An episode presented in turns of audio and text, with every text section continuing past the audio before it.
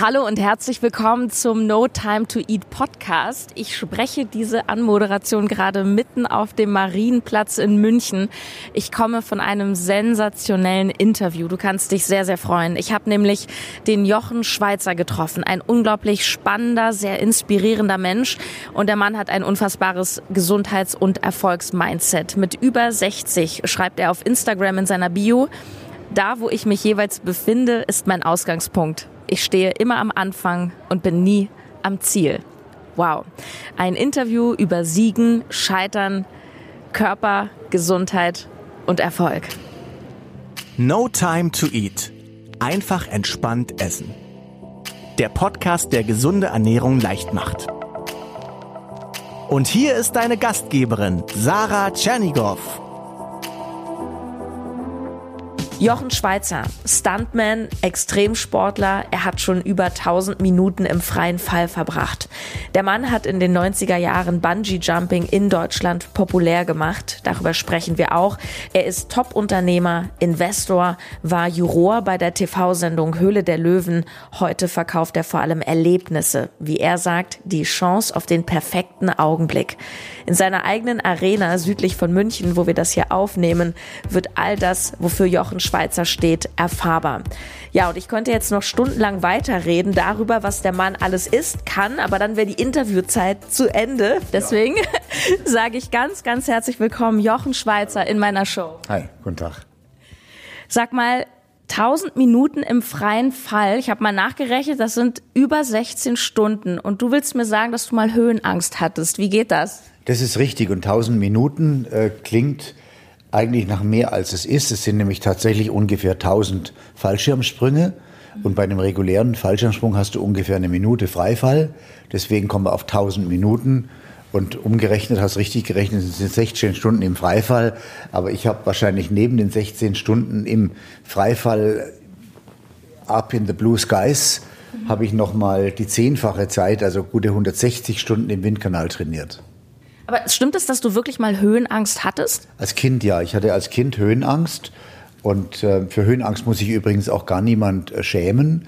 Ich finde, Höhenangst ist ja eine sehr sinnvolle Angst. Die ist tief im Stammhirn verankert. Die Angst vor der Höhe sowie die Angst vor dem Feuer, Angst vor der Dunkelheit, das sind Urängste des Menschen, die ja schon uns auch schützen sollen.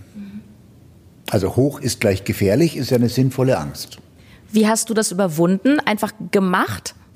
Das war, das war so eine Willensentscheidung. Also ich hatte das als Zwölfjähriger realisiert, dass ich auf allen Vieren über einen Bergkran, über einen Berggrat äh, gekrochen bin äh, vor lauter Höhenangst und habe mich so über mich selbst geärgert, dass ich dann als Eigentherapie begonnen habe, mich irgendwo ganz hoch hinaufzustellen oder ganz hoch hinaufzuklettern, um einfach die Kontrolle über diese, über diese Angst zu gewinnen.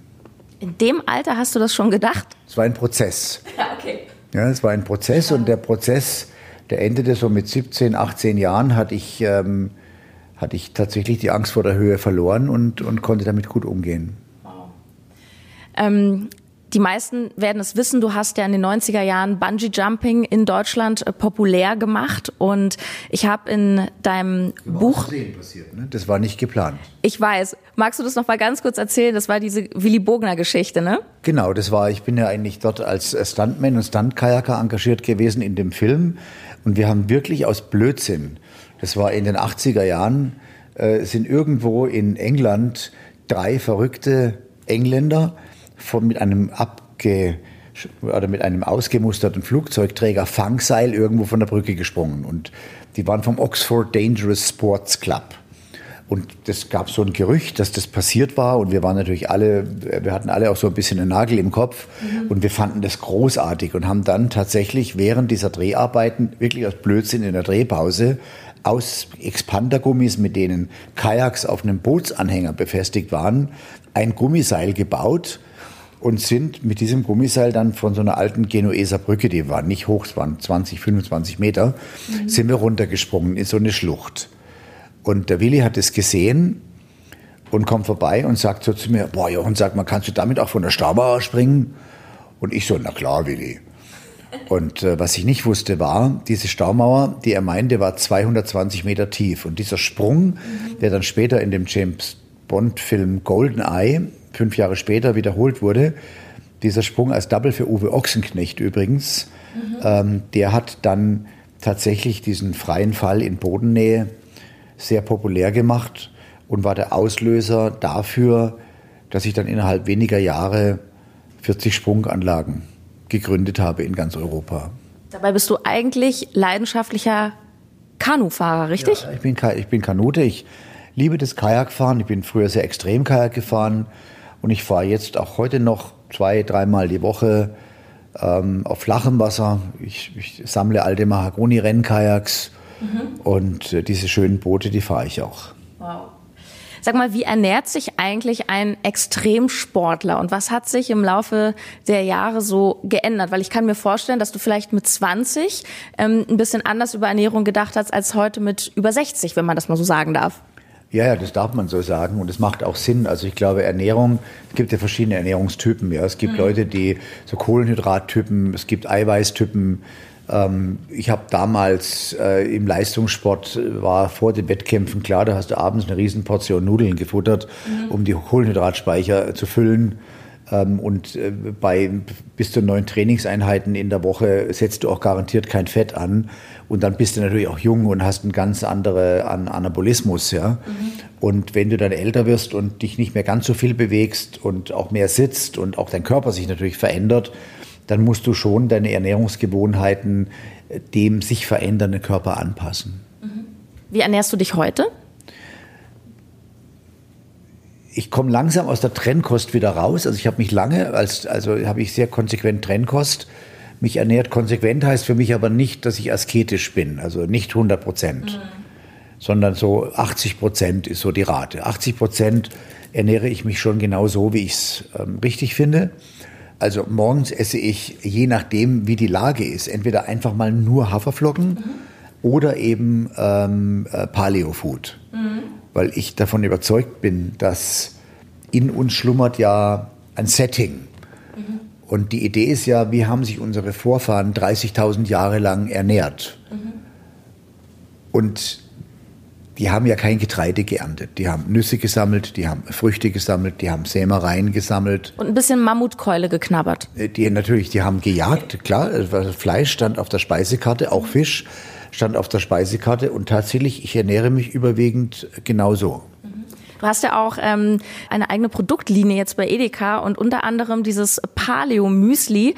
No Time to Eat hat es getestet und für gut befunden, weil das nämlich, ähm, das besteht ja hauptsächlich aus Kernen und Saaten. Und was mir persönlich daran gut gefällt, das ist eben ja, kohlenhydratärmer als ein normales Müsli. Mir persönlich geht es nämlich so, wenn ich zu viele Kohlenhydrate morgens esse, werde ich sehr, sehr schnell müde.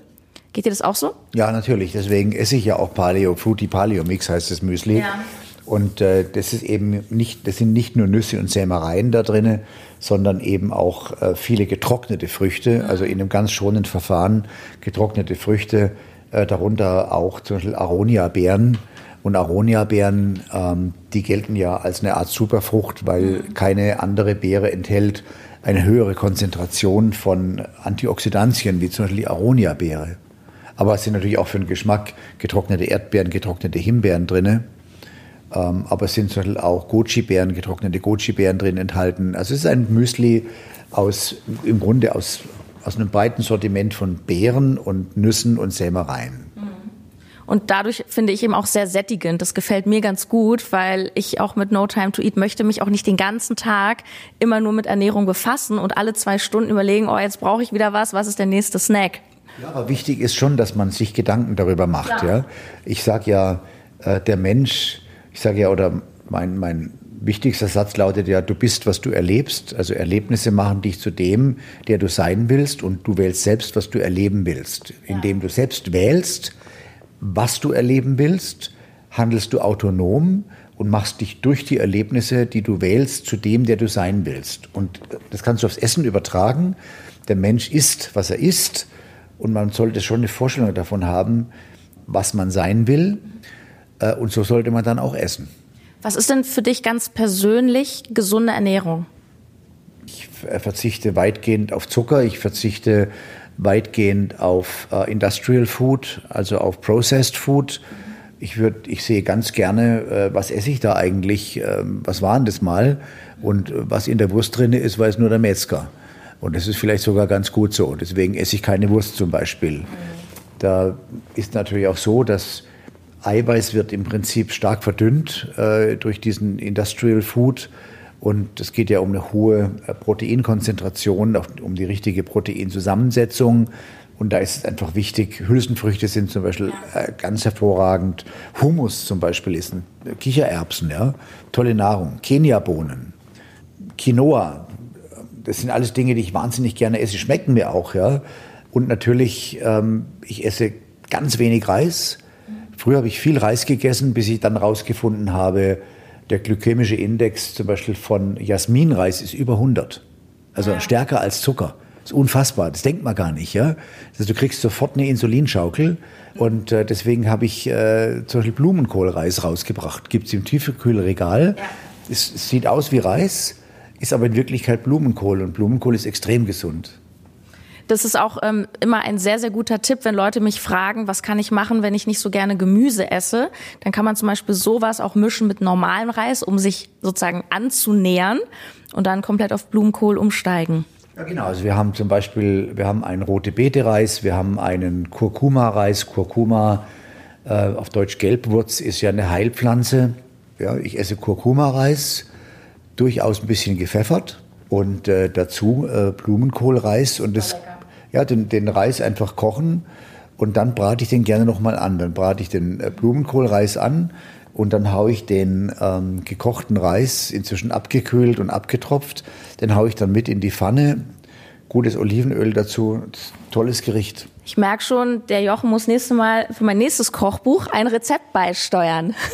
Das, das mache ich gerne. Das Rezept wird aber dann komplizierter, als wie ich es gerade erzählt habe. Du hast was, ähm, finde ich, sehr, sehr Spannendes gesagt, nämlich, dass wir im Leben dauernd Entscheidungen treffen. Wir entscheiden, wie wir leben, wir entscheiden, wie wir essen. Und da würde ich gerne noch mal die Brücke schlagen zum Thema Angst. Denn ich habe in deinem ein Buch gelesen, da schreibst du zum Thema Bungee-Springen oder Fallschirmspringen auch. Es geht nicht um den Nervenkitzel und den freien Fall, sondern es geht darum, eine Lebenseinstellung zu lernen, springen oder nicht springen. Kannst du das erläutern? Das ist gar nicht so schwer. Also es gibt ja verschiedene menschliche Psychogramme, die reichen vom Flieger bis zum Klammerer. Die meisten Menschen sind Mischformen. Ich glaube, wichtig ist Selbsterkenntnis, also sich selbst zu analysieren, was bin ich eigentlich für einer? Und dann wäre der wichtigste Ratschlag, schnitze das Leben aus dem Holz, aus dem du gemacht bist. Letztendlich, wenn du Entwicklung willst, wenn du deine Persönlichkeit entwickeln willst, wenn du deinen Beruf entwickeln willst, wenn du deine Beziehung entwickeln willst, sei es zu deinem Partner oder zu deinen Kindern, dann musst du Unsicherheit akzeptieren. Du musst entscheidende Schritte gehen und die sind immer ungewiss, oder die Schritte nicht, aber der Ausgang ist ungewiss. Und ähm, wenn du sagst, ich springe, bedeutet es ja nichts anderes, ich gehe jetzt einen entscheidenden Schritt in die Unsicherheit, weil ich etwas erreichen will. Aber Chance und Unsicherheit bedingen einander. Das eine kommt nicht ohne das andere. Und deswegen finde ich es so wichtig, dass man trainieren oder finde ich es hervorragend, dass man trainieren kann, mit der Kraft des eigenen Willens Ängste zu kontrollieren, die uns behindern und begrenzen, das zu sein, wozu wir eigentlich geboren sind, nämlich frei zu sein und vor allen Dingen frei von Angst zu sein. Was denkst du über Menschen, die aus Angst, aus Angst vor Fehlern, aus Angst zu scheitern, so ihr ganzes Leben lang hinter ihrem Potenzial bleiben? Ich denke überhaupt nicht äh, schlecht über diese Menschen. Ich denke mir, ich würde ihnen gerne weiterhelfen. Ich würde, ich würde ihnen gerne Möglichkeiten eröffnen und zeigen, ähm, wie man, dass die meisten Barrieren wirklich nur im Kopf existieren, dass äh, viele Menschen, auch ich, habt ja diese Erfahrungen gemacht, äh, werden begrenzt und eingeschränkt durch Ängste, Verlustängste zum Beispiel. Aber wenn man akzeptiert, dass man nichts wirklich besitzt, dann kann ich auch keine Angst haben vor Verlust. Das finde ich spannend, weil da kam sofort der Gedanke hoch, viele Menschen erschaffen sich ja auch so viel Besitz, so materiellen Besitz und bauen sich damit ja auch irgendwie ganz viel auf, von dem sie dann Angst haben, das zu verlieren. Weißt du, was ich meine? Ja, das sind ja zwei Paar Stiefel. Also ich, es, ist, es spricht nichts gegen, ähm, gegen das Ziel, äh, reich zu werden oder Besitz aufzubauen. Das ist sogar im Yoga eines der erklärten Ziele der alten Yogis. Reichtum zu erringen, natürlich. Es geht immer um die Frage, erringst du Reichtum, weil du Mehrwerte schaffst oder erringst du Reichtum, indem du anderen was wegnimmst? Und wenn du Reichtum erringst, weil du Mehrwerte schaffst, dann ist es selbst im Yoga ein ganz erstrebenswertes Ziel. Und das darf aber nicht dazu führen, wenn man dann etwas besitzt, was man sich erarbeitet hat, dass man aus Angst, es zu verlieren, sich selbst unfrei macht oder sich zum Sklaven des Besitzes macht. Und ich kann da aus einem eigenen Beispiel ähm, erzählen. Ich habe ja vor, vor 30 Jahren angefangen, ach, oder ist es noch länger her, zu propagieren, dass Erlebnisse das Salz in der Suppe des Lebens sind, dass ähm, das Leben nicht das ist, was geschah, sondern das ist, was wir erinnern und wir unser Leben durch Erlebnisse bereichern können. Es war schon immer ein Talent von mir, dass es mir gelungen ist, Menschen, die mir begegnen, dazu zu bringen, Dinge zu tun, die sie nicht getan hätten, wenn sie mir nicht begegnet wären. Indem ich dann diese Jochen Schweizer Erlebnisfirma aufgebaut habe, hat sich ja diese Bestimmung eigentlich ja manifestiert in der Marke Jochen Schweizer. Also meine eigene originäre persönliche Bestimmung hat sich dann letztlich in der Marke manifestiert. Und heute stehen 600 Mitarbeiter morgens auf und gehen in die Arbeit, hoffentlich bald wieder nach Corona, aber gehen in die Arbeit, weil wir alle wissen, dass wir das Leben von Millionen Menschen mit Erlebnissen bereichern. Dass ich, dass dieser Weg bei mir zu persönlichem Wohlstand geführt hat, ist ja unbestritten. Das ist sichtbar. Das steht ja auch in der Zeitung. Aber ich fühle mich gut damit, weil ich ja, ähm, weil ich ein wohlhabender Mann geworden bin, indem ich etwas tue, was mir selbst Freude macht und mit dem ich ja das Leben von Menschen bereichere. Schau, wenn du deine, dein Kochbuch No Time to Cook wenn das jetzt ein Millionen-Bestseller wird und es wird in 35 Sprachen übersetzt, dann erreichst du damit einen Wohlstand und hast aber gegeben und nicht genommen. Und ich nehme an, dass es dir auch so geht wie mir, wahrscheinlich bei dir in einer etwas größeren Dimension, dass Menschen dir einfach auch Dankesnachrichten schreiben. Das Kochbuch ist ja schon ziemlich, ziemlich cool, ja. Danke. Und es kommt tatsächlich jetzt nach Belgien. Also, siehst du, geht schon los. Der erste Schritt. Dann auf, auf Flämisch oder auf Französisch? Das weiß ich ehrlich gesagt gar nicht. Ich glaube auf Französisch. Ähm, Belgien ist auch ein nennenswertes Land. Ja, ja, absolut. Also das ist ja. Und es sollte eigentlich auch nach Holland gehen, weil ich habe viele Holländer gesehen, die machen abends nur eine Dose auf, ja. Vielleicht können wir darüber noch mal reden. Es gibt ja auch Holländer, die gut kochen können, aber ich habe auch schon andere gesehen, ja. Ich kenne ja immer nur so die, die Tomaten aus den holländischen Gewächshäusern, die dann so nach nichts schmecken. Die sehen aber nur schön aus, ne? Deswegen. Mhm.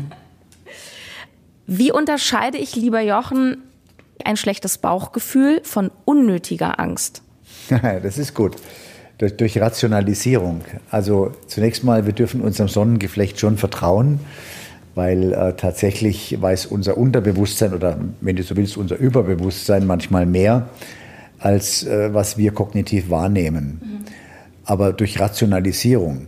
Also wenn ich vor einem schweren Stunt stehe und äh, ich weiß, das ist jetzt durchaus gefährlich, ähm, dann, dann bin ich schon angespannt und spüre das auch natürlich im Bauch.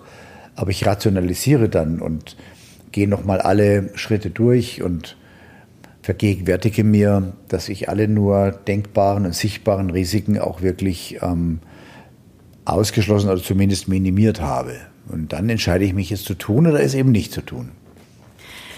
Wenn man von außen auf dein Leben schaut, denkt man, was ist das für ein extremer Typ schon immer gewesen? Vielleicht würde man sagen, so ein Grenzgänger, immer Nervenkitzel. Hast du eine Erklärung dafür, warum dich das so begleitet durch dein ganzes Leben? Ja, ich habe unglaublich Glück gehabt. Also dadurch, dass ich vaterlos groß geworden bin, dadurch, dass ich ein Schlüsselkind war, dadurch, dass meine Mutter sehr arm war, das war ein großes Glück, weil dadurch konnte ich mich komplett frei entwickeln. Also, mhm. weißt du, mit dem Schlüssel um den Hals hat ein Kind eine Menge mehr Freiheit als andere Kinder.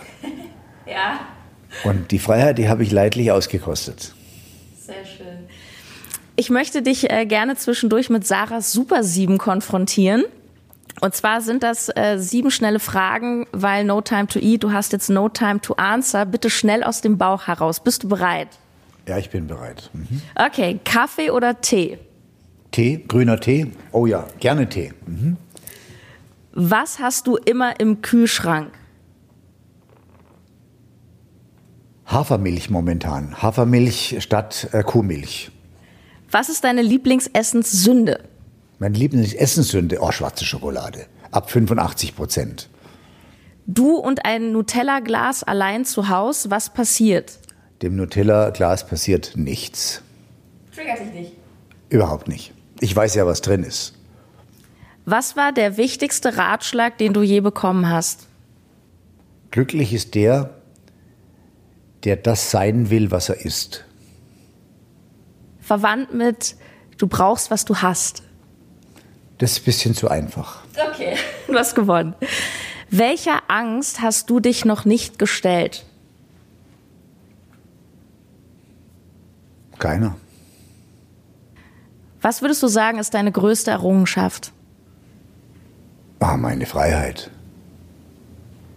Und das ist vielleicht auch nochmal, weil wir sind ja in so einer Welt, in der ähm, das Thema kommerzieller Erfolg oft in einem falschen Kontext dargestellt wird. Ich glaube, dass persönliche Bewegungsfreiheit setzt finanzielle Unabhängigkeit voraus. Selbstbestimmtheit, oder? So Herr oder Frau über seine Zeit zu sein. Das ist jetzt äh, auch nochmal ein ganz wichtiges Thema, aber das geht auch ganz ohne den äh, pekunären Aspekt. Das ist eine Frage, wie begrenze ich meine Bedürfnisse? Du schreibst in deinem Buch, ich verdanke meinen Erfolg dem permanenten Gefühl, mich nicht abfinden zu wollen. Da höre ich so raus, so wie, ich glaube, das hat wer sagt es immer, Les Brown, I'm hungry. Ähm, womit genau wolltest du dich nicht abfinden? Mit nichts, was mir im Leben begegnet, wollte ich mich einfach nur abfinden. Ich wollte es immer verstehen. Ich wollte, ich habe oft Widerstand geleistet. Ich habe Regeln in Frage gestellt und äh, das prägt einen dann. Was bedeutet Erfolg für dich? Erfolg heißt, ein gewisses Maß an Freiheit zu erringen, also damit meine ich emotionaler Unabhängigkeit, mhm. finanzieller Unabhängigkeit, aber auch die Fähigkeit zu haben, für die Menschen da zu sein und zu sorgen, die mir anvertraut sind. Ich kann mir vorstellen, dass vielleicht der ein oder andere, der das hört, so erstmal denkt, na ja, der Jochen, der hat ja so leicht reden. Der hat ja irgendwie alles geschafft und der hat ganz viel Geld und der macht ganz viele Menschen glücklich. Aber du hast ja in deinem Leben auch. Dass ich ganz viele Menschen glücklich mache, das, das ja, das glaube ich, dass das so ist. Das glaube ich auch. Nur Geld ist immer relativ, ja. Geld ist relativ und ähm, ich weiß natürlich auch, dass du auch schon viele Krisen in deinem Leben hattest. Ich denke auch Corona ist für dich zum Beispiel auch ähm, durchaus ein wichtiges Thema wirtschaftlich gesehen. Wie gehst du selber mit Krisen um und was hast du vielleicht im Laufe der Zeit im Umgang mit Krisen verändert? Ja, die aktuelle Krise ist natürlich äh, brutal für einen Betrieb wie meiner. Äh, die am stärksten betroffenen Branchen, äh, das ist die Gastronomie das ist der Tourismus und das ist die Eventbranche. Die Jochen Schweizer Arena hat 400 Firmenveranstaltungen pro Jahr, Eventbranche. Das ist auf Null. Ja. Gastronomie, unsere, unser Restaurant hat jetzt am Wochenende zum ersten Mal seit drei Monaten wieder geöffnet. Ähm, und natürlich touristische Destination sind wir, denn es kommen zu uns in die Arena ja Menschen aus ganz Deutschland, um hier äh, Windkanal fliegen zu gehen, Wellenreiten zu gehen oder einfach auch ähm, ihr, ihr eine gute Zeit zu verbringen, ja. auch in Outdoor-Bereichen. Und äh, das hat uns hart getroffen. Es hat mir aber keine schlaflosen Nächte bereitet oder so, sondern ich habe die Gewissheit, dass wir das überstehen werden und ich bin mir auch ganz sicher, dass wir zu den Unternehmen gehören werden, die gestärkt aus der Krise hervorgehen.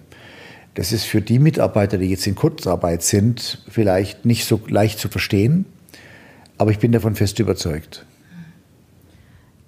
Woher hast du dieses Urvertrauen? Na, ich bin ja jetzt nicht einfachen Weg, ich bin nicht einen einfachen Weg gegangen, sondern das war schwer manchmal und das war, gab auch Niederlagen und Rückschläge. Aber ich habe auch in der schwierigsten Situation irgendwie immer einen Weg gefunden, wieder rauszukommen. Und daraus nehme ich so diesen Glauben mit, dass einen das Leben in keine Situation reinstellt, ohne einem auch gleichzeitig die Kraft zu geben, damit umgehen zu können. Ich glaube, dass es auch kein Scheitern gibt, sondern nur neue Situationen, die man als Herausforderung begreifen kann und auch begreifen muss, um am Ende an ihnen zu wachsen. Und dann glaube ich aber auch an den Circle of Helping Hands. Mir ist in meinem Leben in manchmal ausweglosen Situationen und es nicht nur einmal von völlig überraschender Seite Hilfe zuteil geworden. Mhm. Und du gibst ja diese Hilfe nicht an den Menschen zurück, der dir geholfen hat, sondern indem du die Hilfe annimmst, gehst du eine Verpflichtung ein, diese Hilfe weiterzugeben an einen anderen Menschen in einer anderen Situation. So wie du von deinen Kindern nicht erwarten darfst, dass sie dir zurückgeben, was du in sie investiert hast. Ich erwarte von meinen Kindern, dass sie an ihre Kinder weitergeben, was ich in sie investiert habe. Und so geht es mit dem Circle of Helping Hands. Du nimmst Hilfe an und du gibst sie weiter, aber an jemand anderen. Was rätst du Menschen, die große Ziele haben, die auch motiviert sind, die loslegen wollen, denen das Ziel aber noch so weit weg erscheint? Also zum Beispiel jemand will oder muss jetzt nicht drei Kilo abnehmen, sondern vielleicht 20 oder 30. Oder jemand möchte sich selbstständig machen und weiß gar nicht, wie er aus dem Hamsterrad rauskommen soll. Es, Im Grunde ist es so, dass nur wer das Ziel kennt, findet den Weg. Also du brauchst ein Ziel und dann geht es darum, den ersten entscheidenden Schritt zu tun. Und dieser erste entscheidende Schritt bringt dich auf den Weg. Und der Weg erschließt sich eigentlich mit jedem Schritt, den du gehst. Du siehst den Weg nicht, du kennst den Weg nicht, aber indem du gehst, erschließt sich dir der Weg. Und Ziele sind ja nicht statisch, sondern Ziele verändern sich, während du auf sie zugehst und damit verändern die sich verändernden Ziele auch dich selbst. Ich glaube, entscheidend ist ähm, den Wille, der Wille, etwas zu verändern und Unbequemlichkeit und Unsicherheit in Kauf zu nehmen. Überhaupt mal loszugehen. Ich glaube, bei vielen ist die Schwierigkeit, den ersten Schritt überhaupt zu gehen. Darum geht es. Den ersten entscheidenden Schritt und der ist immer, der geht immer in die Unsicherheit. Was hat für dich gesunde Ernährung oder ein gesunder Lebensstil mit Erfolg zu tun? Mens sana in corpore sano. Die Lateiner haben gesagt, gesunder Geist in gesundem Körper äh, bin ich, ich bin leistungsorientiert. Und äh, ich weiß, wenn ich Leistung bringen will, sei es jetzt geistige Leistung oder Konzentrationsleistung oder Durchhalteleistung in einem langen Meeting, aber auch eben sportliche Leistung, dann muss ich schauen, dass ich mich so verhalte, ernähre, bewege, schlafe, dass ich diese Leistungsfähigkeit auch immer abrufen kann. Heute ist es ja so, dass du, wie du sagst, ja Erlebnisse möglich machst für die Menschen. Ja. Und ich habe mich so gefragt, ähm, hast du einen Tipp für die Menschen, wie sie auch im Alltag, ohne dass sie vielleicht gleich im Windkanal sind, dass sie da auch ein bisschen den Thrill in ihren Alltag bekommen, das Abenteuer in den Alltag bekommen? Ja, die Frage ist, ob du Abenteuer und Thrill überhaupt willst. Also ich spreche auch ganz ja. bewusst von Erlebnissen am Klavier. Also die Mondscheinsonate, also die 14. von Beethoven, ist für mich ein Erlebnis. Und äh, ich finde es wahnsinnig schön, äh, wenn ich zu Hause bin und, ähm, und jemand spielt Klavier und ich kann mich in den Sessel setzen und dazuhören. Mhm. Das ist für mich ein großartiges Erlebnis. Und ich glaube, man muss einfach, wie beim Essen, immer darauf achten, was tue ich mir rein. Also was, was tue ich mir an? Schalte ich wirklich, schalte ich wirklich den Fernseher an? Soll ich das wirklich tun? Oder sollte ich mich mit was Sinnvollem beschäftigen? Womit nähere ich mich? Das ist ja nicht nur Lebensmittel. Genau, also womit ernähre ich mich oder womit nähere ich mich und ich kann mich auch mit Informationen nähren oder mit auch mit Menschen. Es gibt Menschen, die mir nicht gut tun, Menschen, die meine Energie absaugen. Ähm, die meide ich halt dann. Mhm, sehr schön. Ja, sag doch gern zum Schluss, lieber Jochen. Ich meine, man kennt dich natürlich, man kann dich auch googeln. Wie möchtest du, dass die Menschen mit dir in Kontakt kommen? Möchtest du, dass die in die Arena kommen? Äh, freust ja, du dich? Über, also was ich bekomme, über meinen Instagram-Account bekomme ja. ich immer mal wieder Zuschriften und Kommentare. Und das Gute ist, dass ich tatsächlich täglich in dem Instagram-Account auch präsent bin. Mhm. Und wer mich erreichen will, erreicht mich am besten über Insta. Wunderbar, danke für deine Zeit und deine Energie. Ja, hat Freude gemacht. Danke für den Besuch. Ja. Tschüss. Das war Jochen Schweizer im No Time to Eat Podcast. Und ich habe noch was für dich. Der Jochen hat nämlich gesagt, wir können gerne noch fünf Packungen von diesem super leckeren, wirklich guten Paleo Müsli verlosen. Wenn du eine Packung gewinnen willst, dann mach bitte folgendes. Geh auf Instagram, Sarah-Tschernigow und auch zu Jochen Schweizer auf Instagram. Abonniere unsere beiden Kanäle. Dann gibt es einen Beitrag von mir und Jochen Schweizer auf meinem Kanal. Einfach den Beitrag liken, einen netten Kommentar runterschreiben und bis Freitag hast du Zeit. Und wenn du dann gewinnst, dann ähm, schreibe ich dich dann persönlich per Privatnachricht an und dann schicken wir dir super gerne dieses Müsli nach Hause. Liebe Grüße aus München. Wunder, wunderschön, tolles Highlight und ich wünsche dir alles Liebe. Bye bye. Deine Sarah.